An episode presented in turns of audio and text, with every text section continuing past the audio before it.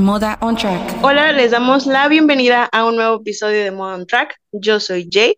Yo soy Emily. Y el día de hoy vamos a hablar o vamos a continuar hablando sobre la salud mental, cómo esta ha cambiado a lo largo de los tiempos y cómo juega un papel fundamental dentro del mundo del motorsport y no solamente del motorsport, sino que fuera de ese ámbito.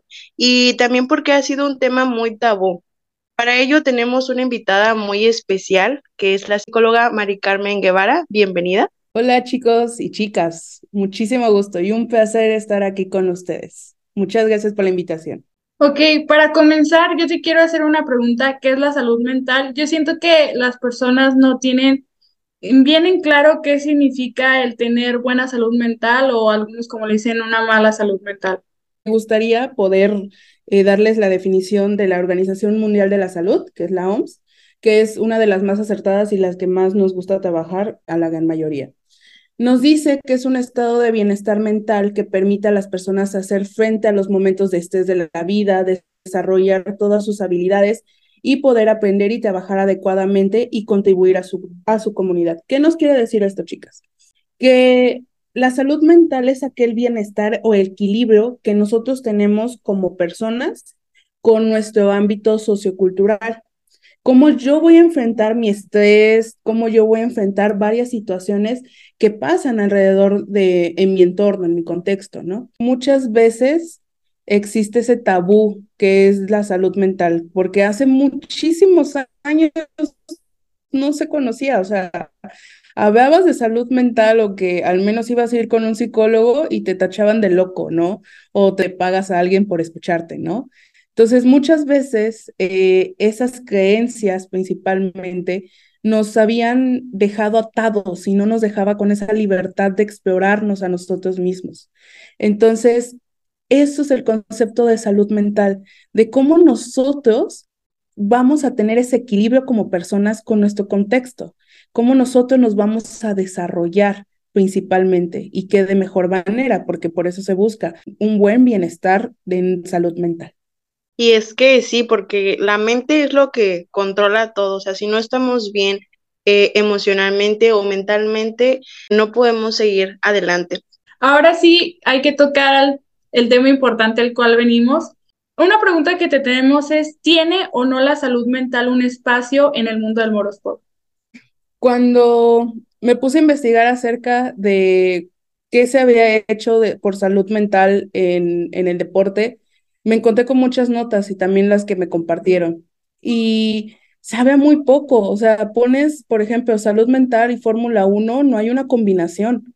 Y es como de, ¿what? O sea, sabiendo que tienen miles y miles y miles de espectadores y que no tengan esa oportunidad de hablar de un, de un paradigma que todavía sigue ahí, que todavía sigue sin romperse, ¿no? Me acordaba, me acordaba mucho de, de Peter, pues hacía campañas, ¿no? Y fíjate que cuando, no me acuerdo si había hablado acerca de eso, él, o estaba referente a algo, pero me gustó mucho cómo él se atrevió a salir de esa cajita que muchos pilotos todavía no han salido. Entonces yo creo que principalmente es, sería padre que, que ellos que son el rostro del deporte pudieran ayudar a combatir todo este paradigma que todavía existe sobre la salud mental.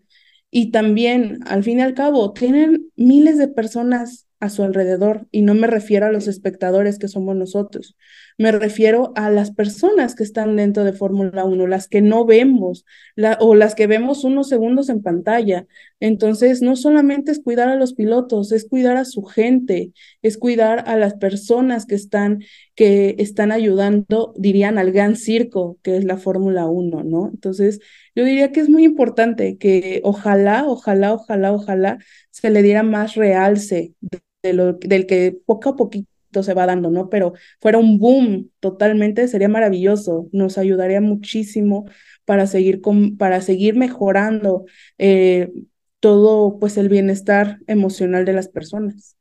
Como tú lo dices, Este, yo sí he buscado igual información sobre la salud mental en Fórmula 1 y no sale, o sea, y como dices, como que está guardado, como que todavía no salen a hablar de ese tema, que yo siento que también ese tema es muy importante y que debemos de tocar, porque a veces pensamos que los pilotos no son personas normales, las cuales sí son y sienten, y es lo mismo que nosotros, puede que algunos pilotos hasta estén pasando depresión o por momentos difíciles, y simplemente nosotros los tenemos como en una vara muy alta que no pensamos realmente cómo ellos deben de sentirse. Y justamente estaba viendo una nota que sacó Lando, Lando diciendo también de ese tema de la salud mental, que él pasó por esas etapas de tener depresión. Entonces yo siento que sí, los pilotos como que están muy reservados. No sé si también como que lo hacen para que las personas no los juzguen por su manera de que están pasando por esas situaciones, pero yo siento que es un tema en el que ahorita en la sociedad ya lo están tratando más y como que debe de salir más a la luz, que debe de haber un apoyo hacia los pilotos de toda esa situación que están pasando. Como dice Emi, a veces los vemos como superhumanos, ¿no? Porque corren a 350 kilómetros por hora en un super eh, coche y todo, pero pues realmente son, son humanos, son son personas que sienten y que pueden llegar a tener una enfermedad mental aunque no se les vea. Por eso, ¿cómo puede afectar a los pilotos no estar es bien? Pues si nosotros que nos consideramos como personas común y corrientes, ¿no? Imagínate a ellos, cómo no les puede afectar. Fíjense que ahorita mencionan algo, que los tenemos como unos superhéroes que, que casi vuelan en un, un monoplaza y, y tienen millones y millones y billones de dólares y los vemos como, como tal cual en, una, en un estante tan alto, ¿no? Pero nos olvidamos que son personas, nos olvidamos que al fin y al cabo también tienen sus emociones, o sea, Fernando Alonso con todo y su carácter, hijo, o sea, ahí tenemos un Fernando Alonso, ¿no? Tenemos un Lando Norris, todo chiquito, todo bebé, este, también con sus emociones, ¿no? Y te puedes encontrar hasta con el piloto más rudo, hasta con el piloto que quieres abrazar, ¿no? Y que dices, ah, chiquito. Entonces, este, todos ellos son al fin y al cabo seres humanos. Y yo creo que también algo por el cual tal vez no hablan mucho del tema es porque, pues, al fin y al cabo tienen una masculinidad, ¿no? O sea, al fin y al cabo, pues son hombres, ¿no? Y, y quién fregado se va a encontrar, va a ver a Checo Pérez tal vez no llorar de frustración, llorar de emoción, ¿no? Como lo hemos visto cuando, cuando tuvo su primera victoria. ¿Cómo te vas a imaginar que un superhombre como Max puede estar frustrado. O sea, y lo hemos visto. Y no se me va a olvidar que en una de mis primeras, en mi primera temporada de, Fórmula 1, me tocó ver cómo él, eh, creo que había tenido una mala carrera, se bajó del monoplaza y lo iban siguiendo las cámaras y él así como de, no, no, no, no. Eh, o sea, que no lo grabaran. Porque, porque no quieren ver, no quieren mostrar a la cámara que son susceptibles, que sienten, que también se enojan. O sea, vemos el enojo, vemos solamente dos emociones centrales. Vemos el enojo, la frustración, la irritabilidad y vemos la felicidad de ganar un podio, pero no vemos eh, tal vez el desagrado de que tal vez tuvieron un, problema con, con su monoplaza o tal vez no estuvieron de acuerdo con su equipo o no vemos tal cual un, otra emoción, ¿no? Solamente conocemos de ellos esas dos. Y respondiendo a tu pregunta, yo creo que puede afectar muchísimo, porque es su rendimiento. O sea, si no estás bien aquí, se los juro que no vas a estar bien en ningún, en ninguna otra circunstancia. O sea, lo dijo eh, en, al comienzo, que esto es la base de todo. Nuestra cabecita es la base de absolutamente todo lo que hagas. Y por eso se busca una, un, bienestar en, un bienestar emocional, porque cuando no estás bien, cuando estás pasando por situaciones muy difíciles, no, no rindes igual. Y al fin y al cabo, tal vez nosotros lo vemos como diversión, ellos lo ven como trabajo. Y si no estás bien acá, no vas a rendir. Entonces, y lo que buscan principalmente las escuderías son sumar puntos para al final de la temporada. Entonces, sí, que puede afectar demasiado, porque si no estás bien, si no, mm, no te tratas, todo se va a ir por un hoyo, o sea, y lo, lo veamos así. ¿Qué pasa cuando en realidad te duele, por ejemplo, duele la garganta, vas con un médico? Cuando, no sé, tienes otra enfermedad, vas y buscas a un especialista. Y cuando te duele lo que hay aquí en la mente, cuando te duele lo que hay en el corazón, ¿dónde vas? O sea, no puedes practicar con tus amigos, que son tu círculo de confianza, tu lugar seguro, pero no es lo mismo. Entonces, pues sí, puede afectar muchísimo a los pilotos. ¿Y sientes que hay apoyo eh, en ese ámbito de salud mental? O sea, sea la parte afectada, ya sea a pilotos, a, gente que trabaja, por parte de las escuderías? Siento que no hay realmente un apoyo. O sea, sí quieren tocar el tema, pero pues al fin y al cabo, ¿para dónde corro, no? Si para aquí, para allá, ¿cómo lo hago? Cuando yo les comentaba, buscas Fórmula 1 y salud mental, no te parece mucho. ¿Acaso de, de una nota que sacaron que, por ejemplo, McLaren este, creo que se asoció con un, en una campaña de salud mental que Richardo y, y Norris hicieron camisetas para recaudar fondos eh, y que por cierta cantidad de, de, personas que están trabajando para ellos tienen, por ejemplo, un psicólogo, un, un orientador. Entonces, sí se está viendo, si tienen las ganas, tienen todo, todo, tiene, ah, el dinero les sobra, o sea, pero pues está ahí la intención, pero ¿qué más van a hacer? ¿Sabes? O sea, ¿qué más piensan que no solamente es llegar con la banderita y con una playera que diga estamos a favor de la salud mental? No, es en realidad ¿Cuántas horas de trabajo tiene tu equipo? Eh, si tienen una, una, buena higiene de sueño, porque también eso influye en la salud mental. Eh, ¿Cuánta carga y cuánto peso eh, acerca de pues, el hate que a veces reciben tanto, tanto los pilotos como las escuderías? Entonces, en realidad, ¿qué están haciendo? Se nota muy poco el trabajo, pero al fin y al cabo, o sea, Roma no se construyó en un día, ¿no? Entonces, pues es poco a poco. Entonces, yo creo que sí pudiera, mmm, pudieran hacer más. O sea, yo tengo la, la firme convicción de que van a hacer más. Esto, esto, esto tienen un poder tan grande para hacer que mucha gente pueda checar su salud mental y pueda mejorarla porque son, porque están en el gran circo. La Fórmula 1 es el gran circo. Entonces tienen una plataforma gigante y tienen unas excelentes caras, por así decirlo, ante los demás, que Dios, o sea, pudieran hacer magia y, y aparte de, pues sí, ganar para ellos es ganar para uno. Entonces yo creo que les falta mucho, pero no es imposible no solamente es cuidar a los pilotos, porque los pilotos pueden contratar al mejor psicólogo, ¿no? Pero qué tanto las escuderías están haciendo algo por, por su personal. Yo creo que sí lo están haciendo, pero les falta mucho. Considerando que la FIA quiere que los pilotos solo se dediquen a conducir y no meterse en asuntos políticos, religiosos, entre otros, ¿cómo tú crees que esto va a afectar a que se hable más sobre la depresión o la ansiedad? ¿Para qué se va? ¿Para qué se retira? Betty. Nos estaba ayudando mucho. Compartimos tu pesar. Nos estaba ayudando mucho. Es que casi, casi, o sea, ese hombre que no estaba de acuerdo, ¿no? Sea, creo que, si no mal estoy, salió, habían dicho a la FIA que no, por ejemplo, sobre la comunidad LGBT no podrían sacar nada, o sea, no se metían en ese tema. Y el hombre salió con una camiseta y dijo, ni más, o sea, yo voy. Y, fue como, yes, ¿sabes? Se nos fue un grande acerca de del que opinaba y ayudaba a, a las personas en vulnerabilidad o temas que son muy sensibles, pero que quería hacer un cambio, se nos fue. Entonces, yo creo que principalmente se quieren, ¿cómo lo explico? Se quieren proteger ellos, porque pues al fin y al cabo, como lo, lo he estado diciendo durante el, el podcast, ellos son una gran, gran, gran referencia para muchas personas.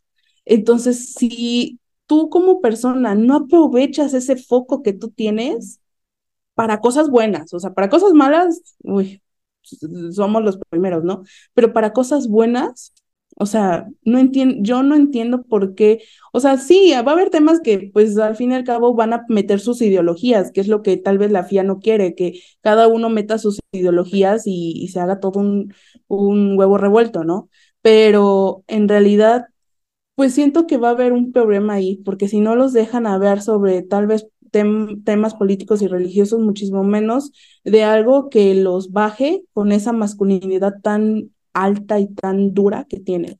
Porque si ven que un Max Verstappen tal vez tiene ansiedad o tiene depresión, o sea, ¿qué onda, no? Van, van a decir, ay, esas, ¿qué onda con él? Entonces, ¿cómo pensar que Max, que es bicampeón, va a ser una persona que va a haber de ansiedad o va, va a haber de depresión y él se pone en un estado de vulnerabilidad que a las personas odiamos, y así lo digo y abiertamente, odiamos sentirnos vulnerables ante las demás personas. Y como hablábamos de aquellas personas, o bueno, de aquellos pilotos que ya empiezan a hablar un poquito más de la salud mental, ¿cuál sería el impacto positivo que daría que los pilotos abren más sobre el tema? Estaría cañón, estaría súper padre tener una sección donde puedan ver cómo se sienten después de una carrera. ¿sabes? O sea, que, que puedan decir, ¿sabes qué? Me enojé, me frustré, y puedan así tal cual sacar lo que sienten, ¿no? Ya me imagino a Max todo rojo, así, hecho jitomate del coraje, ya, ya me imagino un Fernando Alonso, este, ya me imagino un Yuki, un Yuki que lo tuvieron que llevar a un psicólogo. Ahorita me acordé, un jockey que lo tuvieron que llevar al psicólogo por los radios que se, como las conversaciones de radio que se echaba, entonces era como, oh". tengo un paciente que también más o menos le, le gusta la Fórmula 1 y le decía, bueno, ¿conoces a Yuki? Ya me decía, el chiquito, yo, sí, el chiquito. Me decía, ah, pues el chiquito, le dije, va a ir a, fue a, al psicólogo. Dice, porque pues se enojaba mucho, se irritaba mucho. Dice, ¿en serio? Y yo, sí.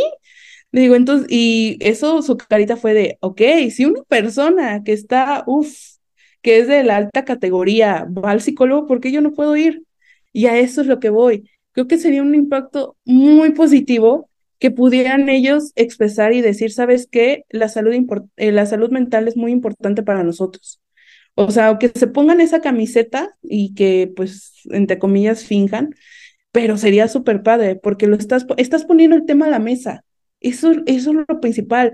Y ya va a haber como eh, espectaculares, por así decirlo, tanto en redes sociales y así, que diga, Checo Pérez habla sobre su, eh, su depresión después de, de la salida que tuvo de Racing Point, por ejemplo, o todo lo que vivió. Entonces, cuando los vemos desde un punto de vulnerabilidad, vemos que somos pares, que es un par, que es una persona igual que yo. Y si es una persona igual que yo y va al psicólogo y hace de todo para, para mejorar, ¿por qué yo no lo puedo hacer? Porque son una fuente de inspiración.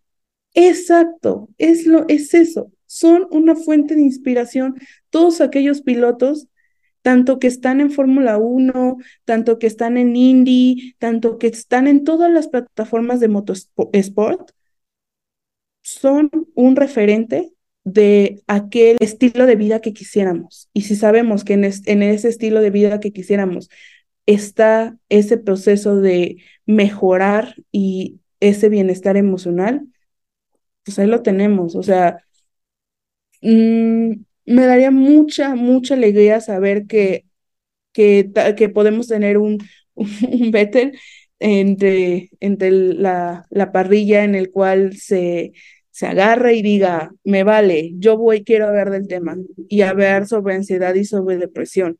Entonces, sería un impacto demasiado positivo porque son personas que los ves como dioses, ¿no? Y cuando tu Dios dice, pues yo también he sufrido de esto, o yo también me cuesta conocer mis emociones, o yo también es como de, wow, me pongo a, a mi par, ¿no? A su par.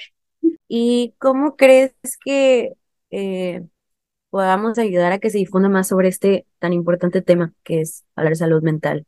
No solamente la Fórmula pero ahorita enfocado a eso. Dándose la oportunidad de conocer, de preguntar. No hay preguntas tontas. Y sonará bien grosero. Hay tontos que no preguntan. Y yo creo que a veces, en serio, se necesitamos hablar del tema, necesitamos ponerlo sobre la mesa, necesitamos que resuene aquello, aquellos temas que no nos atrevemos a ver, a ver y a, escuchar.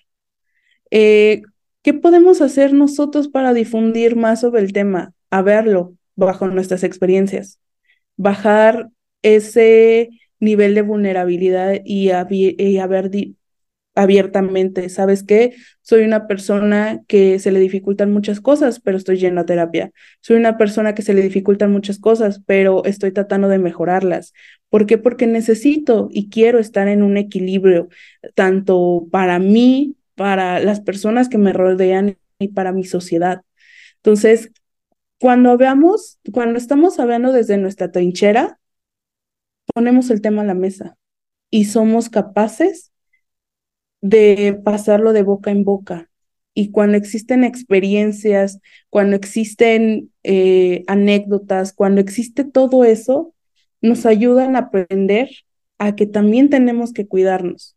Entonces, hablando del tema, chicas, hablando del tema desde sus trincheras, desde cada una de ustedes, qué es lo que siente, qué es lo que piensa, eh, compartiendo experiencias de, sabes que yo ya fui a terapia y me ayudó muchísimo, sabes que esto aprendí en terapia y te acompaño en esto y, y, y así. Entonces, como les digo, no hay pregunta tonta, hay tonto que no pregunta. Bueno, la pregunta final es, ¿cómo podemos ayudar a una persona que está pasando por depresión o algún problema mental? Yo lo definiría en una sola palabra, estando estando, tal cual, estando. ¿A qué me refiero? Eh, muchas veces nos cuesta mucho trabajo pedir ayuda.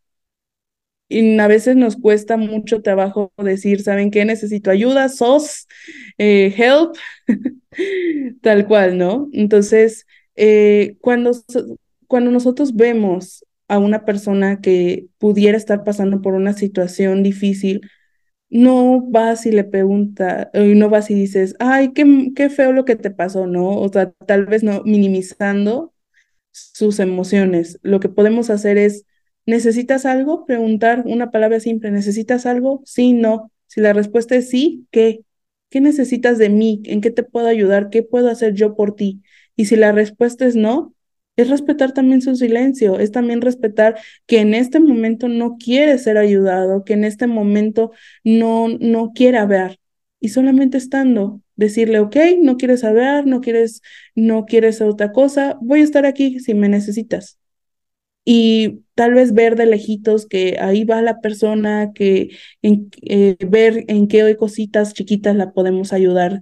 Entonces, es estando, principalmente es eso, chicas, estando estando con una persona que puede que sí se, se quiera sentir ayudada, que quiera no sentir, ser ayudada, depende de cada persona, pero acompañándola principalmente y respetando sus emociones de que este momento no quiero ver, de que este momento sí quiero ver y poder acompañar de una manera activa, no solamente es de sí, sí, sí, ahí me hablas si necesitas algo, no, sino que tal vez mandarle un mensaje a aquel amigo que vemos triste y apachurrado, que tal vez lo vimos en la universidad, en, la escuela o en nuestro trabajo y decirle, oye, ¿todo bien? Sí, todo bien. Ah, bueno, si necesitas algo, aquí ando. Tal vez, por ejemplo, eh, algo que decía ya al principio, cada, cada uno de nosotros enfrenta una, una batalla interna y tú no sabes si esa persona que está frente a ti está en una, en, una situación muy vulnerable y a veces cositas muy chiquitas cambian, cambian muchísimo las cosas. Por ejemplo, tener un detalle con una persona, con un chocolatito, una paletita, o hasta preguntarle cómo estás, cómo dormiste, o dedicarle los buenos días, o las buenas tardes, o las buenas noches, también eso ayuda, eso también es acompañar. Cuando ya existe algo muy, muy grave, como un intento de suicidio, como que una persona ya físicamente ya no está bien, ¿qué podemos hacer? Si es menor de edad, en su caso, buscar a su papá o a su mamá para que comentarle la situación que yo estoy viendo, que yo estoy observando y pues digamos, eh, pues, activar esas alarmas, ¿no? En sus papás. Y si es una persona que es de mi, de mi edad, un poquito mayor de edad, lo que puedo hacer es buscar una red de apoyo. Veo que tal vez está viviendo en otro estado en otro país, pero aquí tiene una red de apoyo con, su, con un amigo. Le comento al amigo, oye, este, yo veo a fulanito que está triste, eh, échale un ojo o ayúdame para buscarle, para buscarle un psicólogo, para buscar a una red eh, que le pueda ayudar, por ejemplo. Comentarle, oye, yo conozco una psicóloga, oye, yo conozco a un lugar donde te pueden ayudar, tanto en adicciones como en algún trastorno mental o en algún, en algo de conducta, etcétera. Entonces, acompañándolo y si ya vemos que es algo grave, ya interviniendo de otra manera. Para concluir con este episodio especial, ¿cuáles serían tus palabras para esa personita que nos está escuchando y está pasando por un mal momento? No estás solo.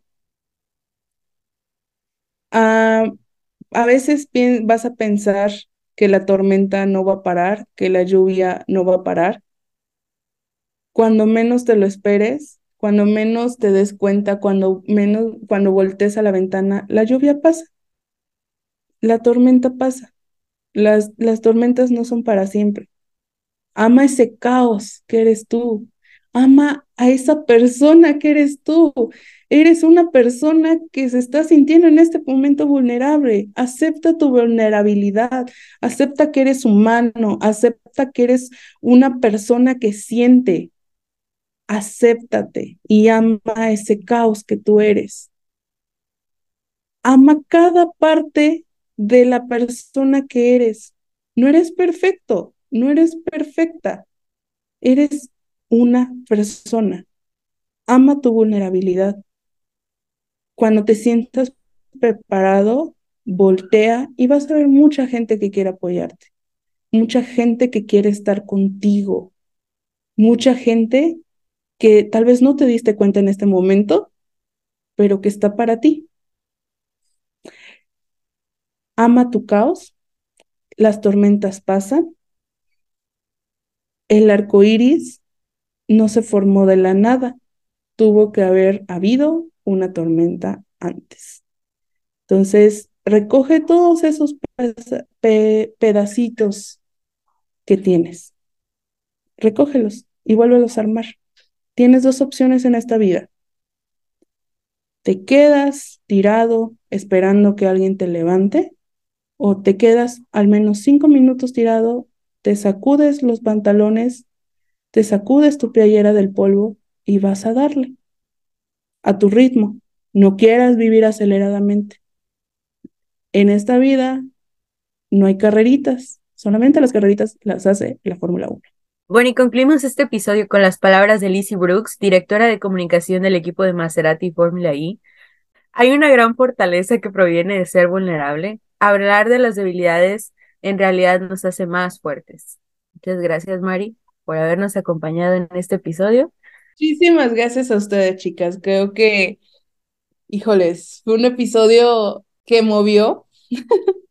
fue un episodio muy, muy bonito y el hecho de que me, me dieran la oportunidad de hablar de algo que me gusta mucho y de algo por lo que vivo, tal cual, es sobre salud mental. Entonces, espero haber aportado que sea la más mínima cosita chiquita, pequeñita en esto. Y no me quiero ir antes sin mencionarles las líneas telefónicas de apoyo gratuito, en la cual existen unas tres que para mí son muy importantes, que es la línea de la vida, que es 800-911-2000, eh, línea UNAM, el cual es 55 58 04 64 44. Atención en crisis y contención psicológica alrededor de la República Mexicana 800 221 31 09 y línea de emergencia psicológica 800 2 27 47 47. Se los comparto principalmente porque muchos no tienen la oportunidad o sí, muchos no tienen la oportunidad de poder asistir a un psicólogo o están en crisis tal cual, pueden marcar estos números, son totalmente gratuitos y la ayuda es totalmente confidencial y muy, muy buena. Entonces, pues, ¿qué los invito? Por último y para despedirme. Muchas gracias por escuchar este episodio. Gracias por siempre eh, buscar a, aquel bienestar tanto de manera individual como grupal. Y no están solos y que tal cual que ojalá en algún día la salud mental no sea algo que solamente ciertas clases sociales pueden obtener, sino que se pueda, pueden estar al alcance de todas las personas, porque no solamente la salud mental es para cierto grupo de personas, es para todo el mundo. Entonces, sí, muchísimas gracias, chicas. Bueno chicos, y así concluimos este episodio sobre la salud mental y este fue Moda on Track.